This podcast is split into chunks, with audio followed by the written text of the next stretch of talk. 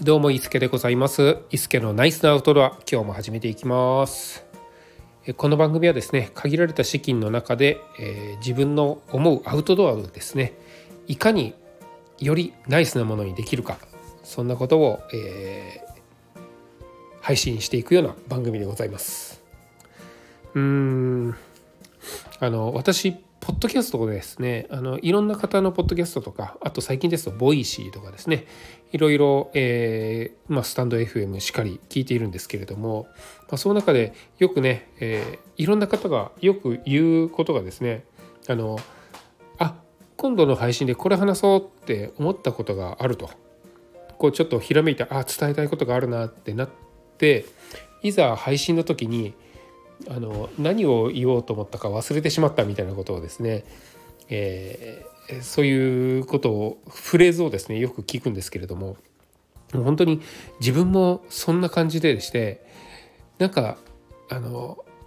12個だけじゃないんですよね。あれもこれもあの伝えたいな。あこれも言おうって思うのがたくさんたくさんあの日常生活とかあの実際にアウトドアをしている中で出てくるんですけれどもあれえっと、何を言おうと思ったんだっけっていうのがですねすっかり分からなくなってしまうんですよね。うん、やっぱりなんかちょっとメモを取っておいたりとかした方がいいのかなっていうふうにもあの思いました。うんえーえー、まあそんなこんなでですね、えー、今回の本題はですね、え、ついにダウンシュラフを買いましたという話でございます。まちょっとその前にですねそのシュラフが入るザックですね、えー、についてお伝えしたいんですけれどもシュラフねまだ届いてないんですよ実は。で届いた時に、えー、実際にパッキングしてきて、えー、どのぐらいね今持ってるザック、まあ、バックパックリュックなんていうかわからないですけれどもそれの中にあのどのぐらいの容量が入るのかなっていうのをですねあの知りたくて私が持ってる、まあ、ザックザックっていう名前にしときましょうかねザックなんですけれどもこれが何リットルのモデルなのかっていうのがわからないんですよ。というのも私これですねリサイクルショップで2500円ぐらいで買ったザックなんですけれども、えー、タグがですね裏側に「メイドインチャイナ」っていうタグがちっちゃくピローンってあるだけで表面にはあのまあ、表面じゃないあのその他のタグがですね全くないザックなんですよね。えっ、ー、とまあそのどういったザックかっていうと、えー、ブランドはですねペンフィールドっていうブランドでしてうんこれガチのアウトドアなのかどうかもわからないんですけれども、まあ、見た目はちょっとファッション寄りというかタウン寄りのあのリュックバックパックみたいな感じにも見えなくもないものでえ、っと普通にですね、ま、登山用の、え、ザックってこう長方形でのものだと思うんですけれども、え、フロントポケットは縦にですねあの開くファスナーがついていて、え、その中にまあちょろっと入れれるような形。で、えー、と脇にですねサイドに、えー、ドリンクホルダードリンクポケットっていうんですかね。サイドポケットのようなものが両方ともについていて。で雨蓋っていうですね、えーまあ、巾着のような形で上をキュッと締めてその上に、えー、蓋をするような形で何、えー、て言うんですかあのカチャカチャってあの最後止める部分ですね、えー、それが、えー、2個ついていて、まあ、雨蓋のところにも、えー、ファスナーがついている、まあ、そんなザックなんですけれどもこれねあのまあ何リットルかわからないのでペンフィールドザックとかリュックサックとかで、え調べてみてまた英語でもあの検索してみて。で今あの画像を検索のような画像検索写真でそれに似たような画像を出すみたいな検索方法もあったりするのでそういうものもあの含めて見たんですけれども私が買ったそのザックがですね全く出てこないんですよ。結構長いことを調べてみたんですけれども、ま、どこにも出てこなくってどういうことなんでしょうねこれ。であの私よく知らないんですけれどもあの私、えーと、お洋服の、えー、販売員をやってた時もあるので服についているタグとかは割と知ってるんですけれども結構こう海外の規格よりも日本ってあの染色とか色落ちとか、えーと、選択表記とかそういったものが海外よりも厳しくてですね結構いろいろ書いてあるんですよ。あのうんあの素材の表記もしっかりしてどこで作られているとか、えー、洗濯まあ染色はこういうふうにしてくださいこれはダメですっていうようなことが書いてあったり、えー、製造元が書いてあったりっていうのが結構ねいろいろビロビロビロビロついてるのが服の日本、えー、輸入した服のですね特徴だったりもするんですがそういうところでいくとこのザックって本当にこうちっちゃくペロンってメイドインチャイナっていうタグしかついてないのでこれ日本で買ってたんじゃないんじゃないのかなっていうふうにも少し思いました。日本だったらもっといろいろついてるてもおかしくない、まあ、ザックなのでねカバンなのでまた違うのかもしれないんですけれどもうんまあこれ海外で買ったものだとしたら日本語でねえーと、日本未発売のものでしたら日本語で検索しても出てこないしでも英語でも出てこないので、まあ、どのぐらい昔のどこで作ったモデルなのかっていうのは全くわからないような形にはなりますね。でもまああのアウトドアのお店でいろんな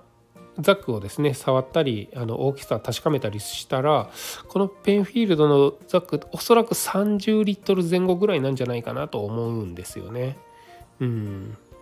なんかまたあの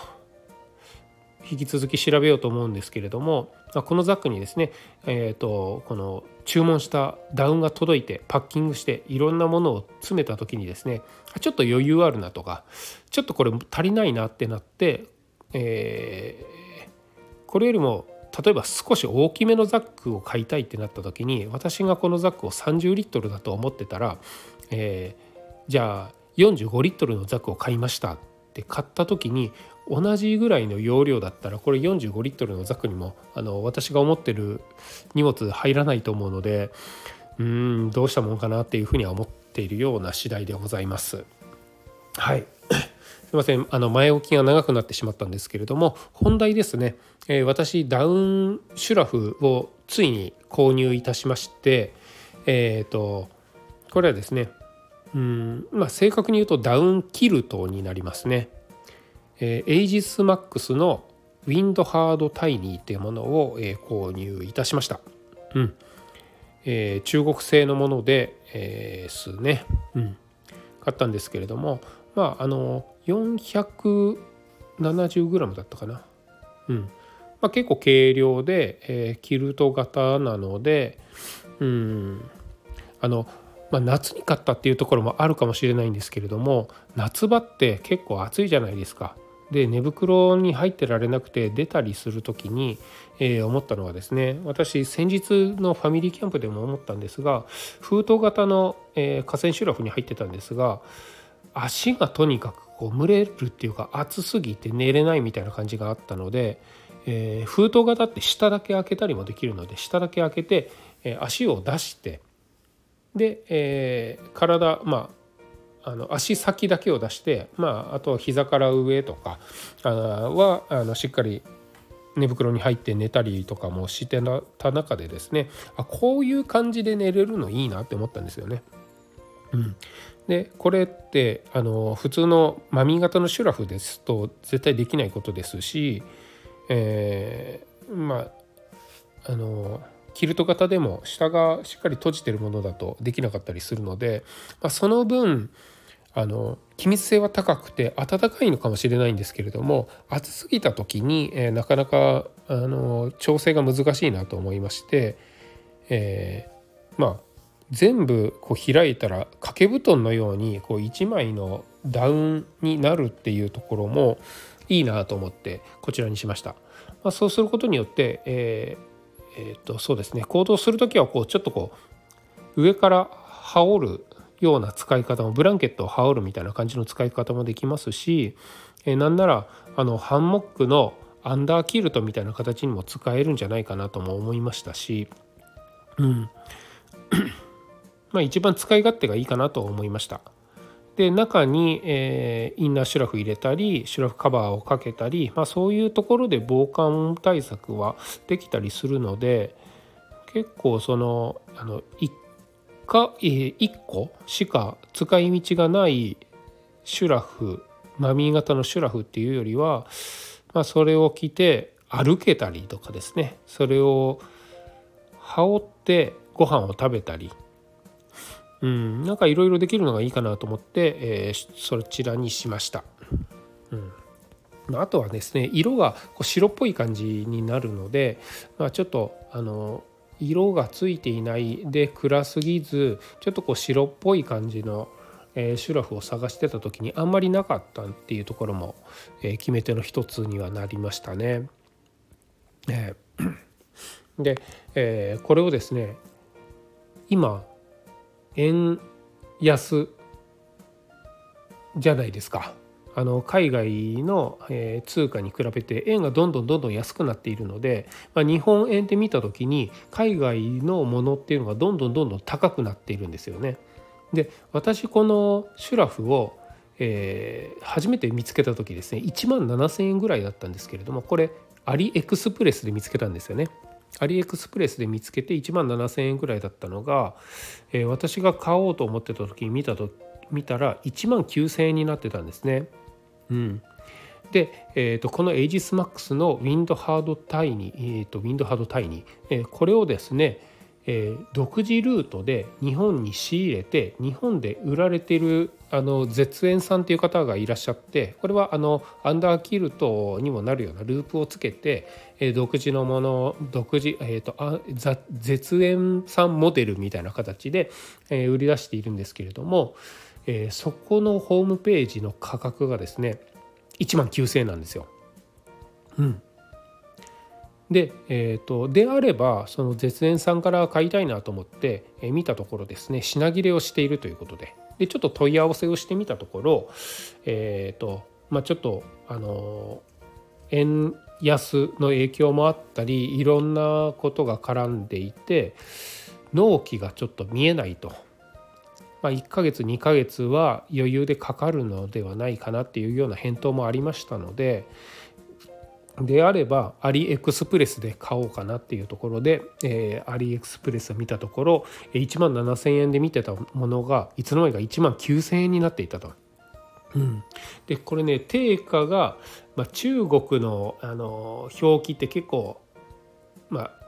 疑わしいところもねあったりするんですけれども定価が3万いくらだか2万いくらだかっていうのを、えナンパオフっていうことで1万9,000円ぐらいにしててでもずっとその値段で売ってるので定価本当にそれが定価なのって思ったりもするんですけれどもね。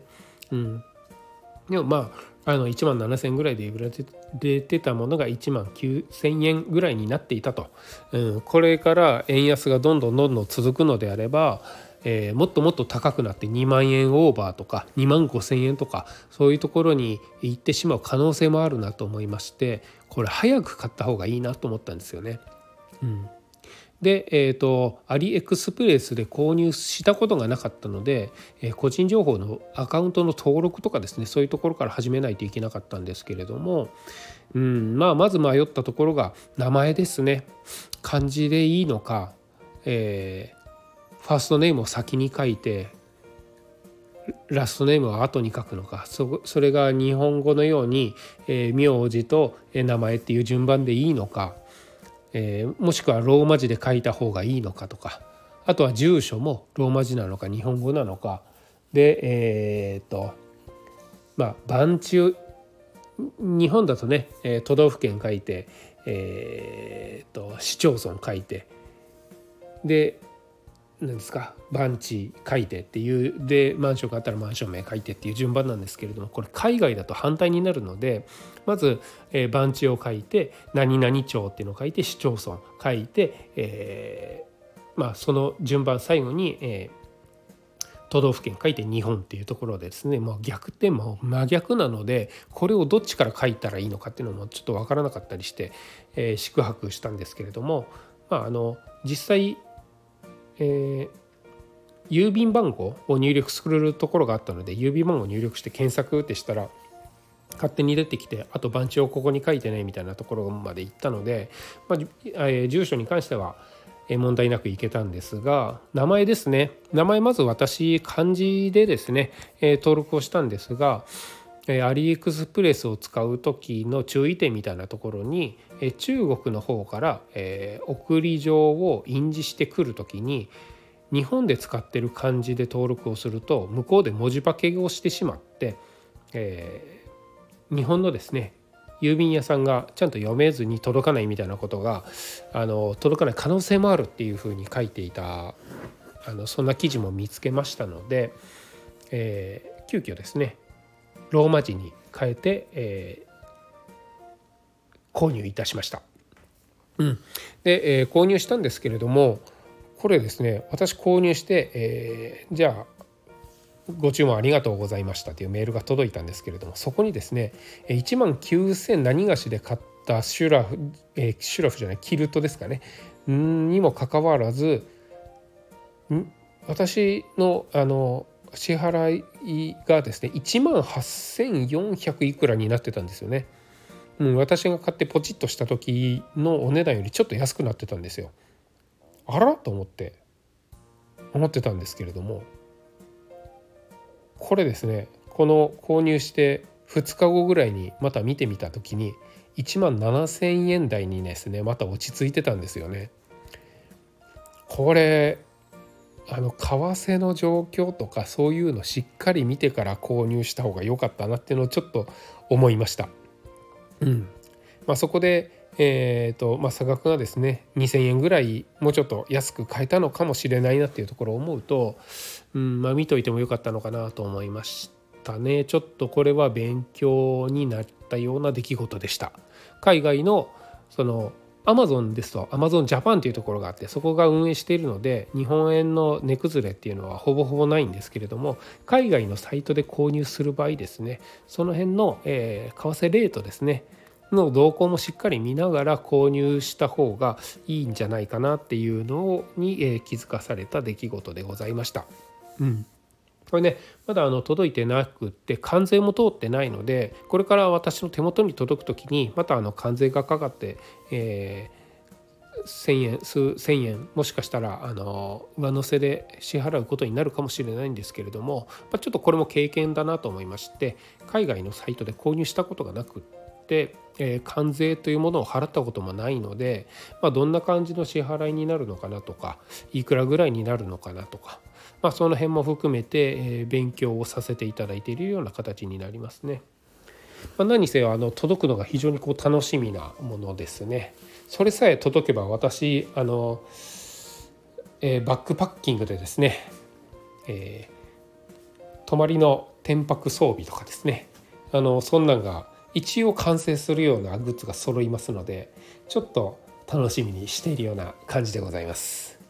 まああのそうですね。うん、だからああとですね あのこれ毎回思うんですけれどもこの締めの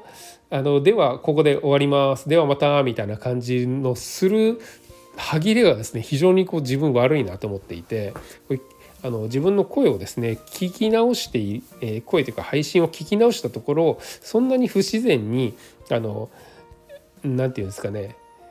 あの不自然な感じで終わらせなくてもじゃあねみたいな感じで終わらせたらいいのにっていうのがあの喋ってるとね不自然に感じてしまったりするのでちょっとここも慣れなのかなって思ってあのまあ慣れていきます。はい、ではあの次の配信まで、えー、それではまた。